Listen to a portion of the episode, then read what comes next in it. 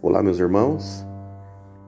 Aqui quem fala é o pastor Marcos, pastor da Igreja Presbiteriana Independente de Macaubal.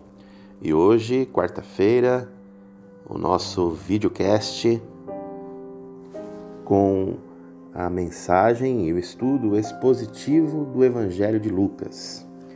Vínhamos fazendo isso presencialmente na igreja e agora, pela obrigação do distanciamento social, estamos aqui, juntos, distantes, mas juntos, unidos por Cristo Jesus em torno da palavra de Deus. Hoje, o capítulo que nós vamos estudar no Evangelho de Lucas é o capítulo de número 15. E se tivéssemos que dar um tema para este capítulo, o tema seria Jesus não faz acepção de pessoas. Logo no versículo de número 1, e percebam o que Lucas registra aqui, nesta versão da nova tradução na linguagem de hoje.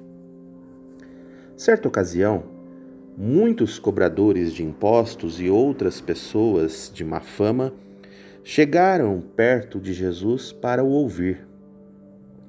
Os fariseus e os mestres da lei criticavam Jesus, dizendo: Este homem se mistura com gente de má fama e toma refeição com eles.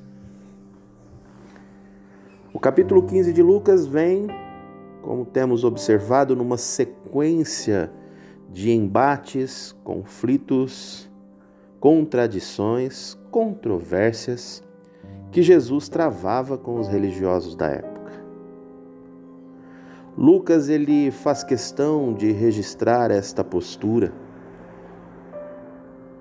tanto no livro de Atos, quando coloca Pedro, Paulo, Estevão, João, debatendo com religiosos, debatendo com poderosos, demonstrando a firmeza da convicção que tinham da, da missão que lhes havia sido entregue por Jesus, que é ir ao encontro de quem precisa dele. Eu fico imaginando quando os poderosos chamaram a Pedro e disseram: Vamos te soltar, com uma única condição: que você pare de falar desse Jesus. E ele responde de maneira tranquila e calma, dizendo as seguintes palavras: Como eu posso deixar de falar das coisas que vi e ouvi? Certamente tocava no coração de Pedro as palavras de Jesus quando disse: Eu vim para os doentes e não para os sãos. E este, e este interesse missionário, esse interesse evangelístico que toma conta do coração de Lucas, faz com que ele registre tanto no livro de Atos quanto no seu no evangelho que escreve acerca de Jesus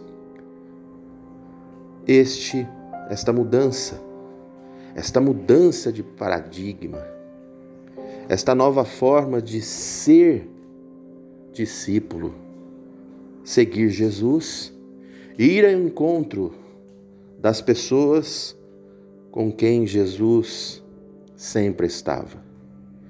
Jesus estava também junto com os religiosos, fazia questão de ir às suas casas, estar junto com eles, mas nunca Jesus deixou de lado aqueles que o procuravam querendo mudar, querendo ouvi-lo, querendo aprender, querendo ser diferente. Jesus não julgava pela cor da pele, Jesus não julgava pelo gênero, se era homem ou mulher. Jesus não julgava pelo tamanho da conta bancária. Nem mesmo pela marca, modelo do carro que estava estacionado no estacionamento. Jesus tratava todos igualmente, com amor, com carinho. Receptivamente, Jesus estava junto com eles. E isso ofendia os religiosos, porque eles olhavam para si mesmos e se julgavam justos. Ora, mas como pode Jesus nos deixar de lado e ir junto com esses pecadores, junto com essas pessoas de má fama? Como pode Jesus sentar-se junto com eles? Como pode Jesus tomar refeição junto com essas pessoas? Em algumas ocasiões chegavam até mesmo a desconfiar do verdadeiro sentido da missão de Jesus, ao pensarem e dizerem, se soubesse quem é, se ele soubesse quem são essas pessoas, não estariam com elas. Mas pelo contrário, Jesus fazia questão de estar junto com aqueles que precisavam dele. E Jesus, que conhecia o coração das pessoas, se alegrava muito mais em estar junto com estas pessoas, abertas e receptivas ao seu ensino, do que estar com aquelas que se julgavam justas. E para explicar este sentimento, Lucas se lembra de três parábolas de Jesus. A primeira delas, a da moeda perdida. E diz: Quem de nós que perdendo uma moeda não empreende todo o esforço para encontrá-la? Quem de nós não vai ao encontro daquela moeda que está perdida e encontrando-a regozija-se, faz festa, fica feliz, fica alegre e compartilha dessa alegria com outras pessoas? Logo depois, ele conta uma outra parábola que é a parábola das ovelhas perdidas. E com o mesmo significado, ele diz: Ora, quem é que, tendo cem ovelhas e perdendo uma, não deixa estas ovelhas para ir atrás daquela que estava perdida? E encontrando aquela que se perdera, não faz ele festa para para demonstrar a felicidade e alegria que tem por tê-la encontrado? O verdadeiro pastor é este, que se preocupa individualmente com as suas ovelhas e vai ao encontro delas. Mesmo às vezes não sendo bem entendido pelas demais ovelhas. Por que ele dá tanta atenção para essa pessoa? Porque ele deixa tudo para ir atrás dessa pessoa. Ele sabe dos, das responsabilidades e compromissos que tem, por que, que ele vai atrás dessa pessoa? Ainda assim, o bom pastor é aquele que se preocupa individualmente com o bem-estar e com a salvação de cada uma das ovelhas que Deus lhe deu por responsabilidade. E por fim, aquela que é, talvez, uma das parábolas mais conhecidas de Jesus, que é a parábola do filho perdido ou do filho pródigo. Quero ler para vocês esta parábola, começando ali no versículo de número 11. E Jesus disse: Um homem tinha dois filhos. Certo dia, o mais moço disse ao pai: Pai, Quero que o Senhor me dê agora a minha parte da herança. E o pai repartiu os bens entre os dois. Poucos dias depois, o filho mais moço ajuntou tudo o que era seu e partiu para um país que ficava muito longe. Ali viveu uma vida cheia de pecado e desperdiçou tudo o que tinha. O rapaz já havia gastado tudo quando houve uma grande fome naquele país e ele começou a passar necessidade. Então procurou um dos moradores daquela terra e pediu ajuda. Este o mandou para sua fazenda a fim de tratar dos porcos. Ali, com fome, ele tinha vontade de comer o que os porcos comiam, mas ninguém dava para ele. Caindo em si, ele pensou: quantos trabalhadores do meu pai têm comida de sobra e eu estou aqui morrendo de fome. Vou voltar para a casa do meu pai e dizer: Pai, pequei contra ti e contra o Senhor, e não mereço mais ser chamado de seu filho. Me aceite como um dos seus trabalhadores. Então saiu dali e voltou para a casa do pai. Quando o rapaz ainda estava longe, o pai o avistou e, com muita pena do filho, correu e o abraçou e beijou. E, e o filho disse: Pai, pequei contra Deus e contra o Senhor, não mereço mais ser chamado de seu filho. Mas o pai ordenou aos empregados: Depressa, tragam a melhor roupa e vistam nele, porque um anel, ponham um anel no dedo dele e sandálias nos seus pés. Tragam também e matem o bezerro gordo.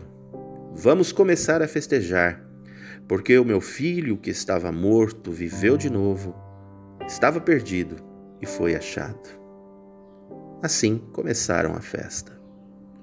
Enquanto isso, o filho mais velho estava no campo. Quando ele voltou e chegou perto da casa e ouviu a música e o barulho de dança, então chamou um dos empregados e perguntou: O que está acontecendo? O empregado respondeu: O seu irmão voltou para casa, vivo e com saúde. Por isso seu pai mandou matar o bezerro gordo. O filho mais velho ficou zangado e não quis entrar. Então o pai veio para fora e insistiu com ele para que entrasse. Mas ele respondeu: Faz tantos anos que trabalho como um escravo para o Senhor e nunca desobedeci a sua ordem. Mesmo assim, o Senhor nunca me deu nem ao menos um cabrito para eu fazer uma festa com os meus amigos. Porém, esse seu filho, que desperdiçou tudo o que tinha e que era do Senhor, gastando dinheiro com prostitutas, para ele o Senhor faz festa. E agora ele volta e o Senhor manda matar o bezerro gordo. Então, então o pai respondeu: Meu filho, você sempre está comigo, e tudo que é meu é seu. Mas era preciso fazer esta festa para mostrar a nossa alegria, pois este seu irmão, que estava morto, reviveu. Ele estava perdido e foi achado. Esta parte final da parábola do filho perdido ou do filho pródigo mostra a intenção real de Jesus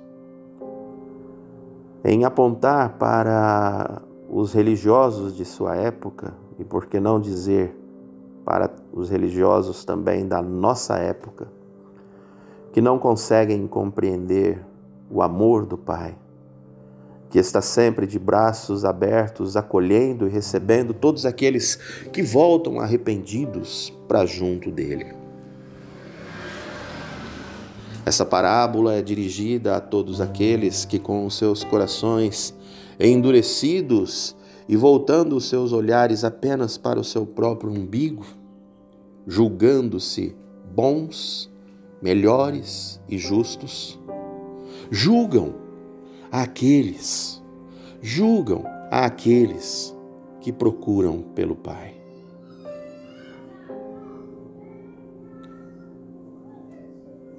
O pai ainda assim demonstra muita tolerância e respeito por esse filho mais velho, pelo religioso.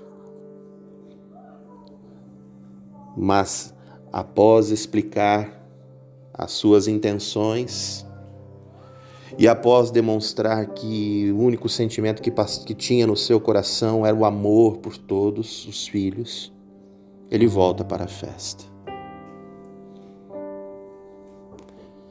A parábola termina. E nós não sabemos se este filho revolto volta junto com o pai para celebrar o retorno do irmão. A minha oração, meu querido irmão, minha querida irmã, é para que todos nós, crentes em Cristo Jesus, possamos compreender que o amor de Deus alcança todas as pessoas, de que Jesus não faz separação ou acepção de pessoas, e possamos ser instrumentos de Deus para a salvação e a recuperação de todos aqueles que precisam do abraço do Pai. Que jamais nos coloquemos como julgadores desse mundo, julgando as atitudes daqueles que, compreendendo sua missão, vão ao encontro dos perdidos.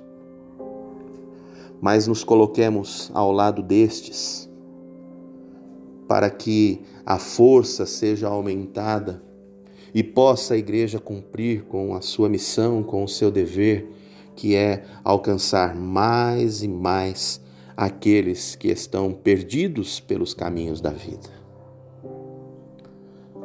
Braço os braços do Pai estão sempre abertos. Abertos aos que estão perdidos, abertos aos que se julgam bons, porque na verdade todos nós precisamos das misericórdias de Deus sobre as nossas vidas. Que Deus nos abençoe.